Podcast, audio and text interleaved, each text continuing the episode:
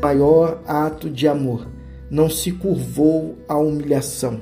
Mateus, capítulo 27, a partir do 27. Os soldados, designados pelo governador, levaram Jesus ao pátio e reuniram toda a tropa para se divertirem à custa dele.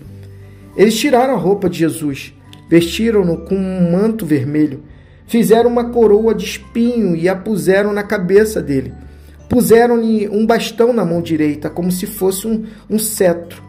Depois de se ajoelharem diante dele com zombaria, Viva o Rei dos Judeus! Viva! gritavam.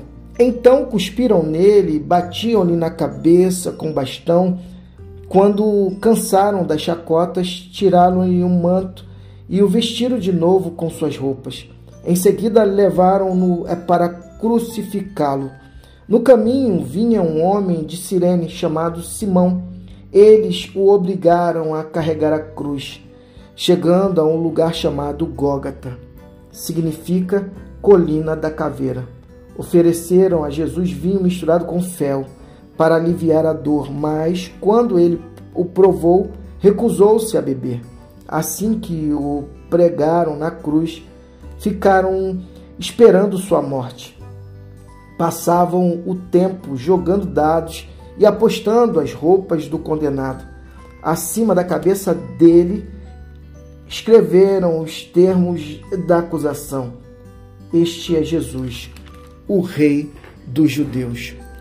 Com ele crucificaram também dois criminosos, um à direita e outro à esquerda. Os que passavam, caçoavam, sacudiam a cabeça, ironizando você alegou que poderia destruir o templo e reconstruí-lo em três dias. Mostre agora o seu poder. Salve-se. Se você é o mesmo filho de Deus, desça da cruz. A humilhação não foi motivo para Jesus ele retroceder, não. Aqui ele nos é, dá o exemplo de amor extremo nós vemos o cumprimento aqui das profecias de Jesus, que seria humilhado, escarnecido, coroado com espinhos, crucificado. Isso é top demais, pois isso nos dá vida e vida em abundância, pois o cumprimento da palavra se fez nele.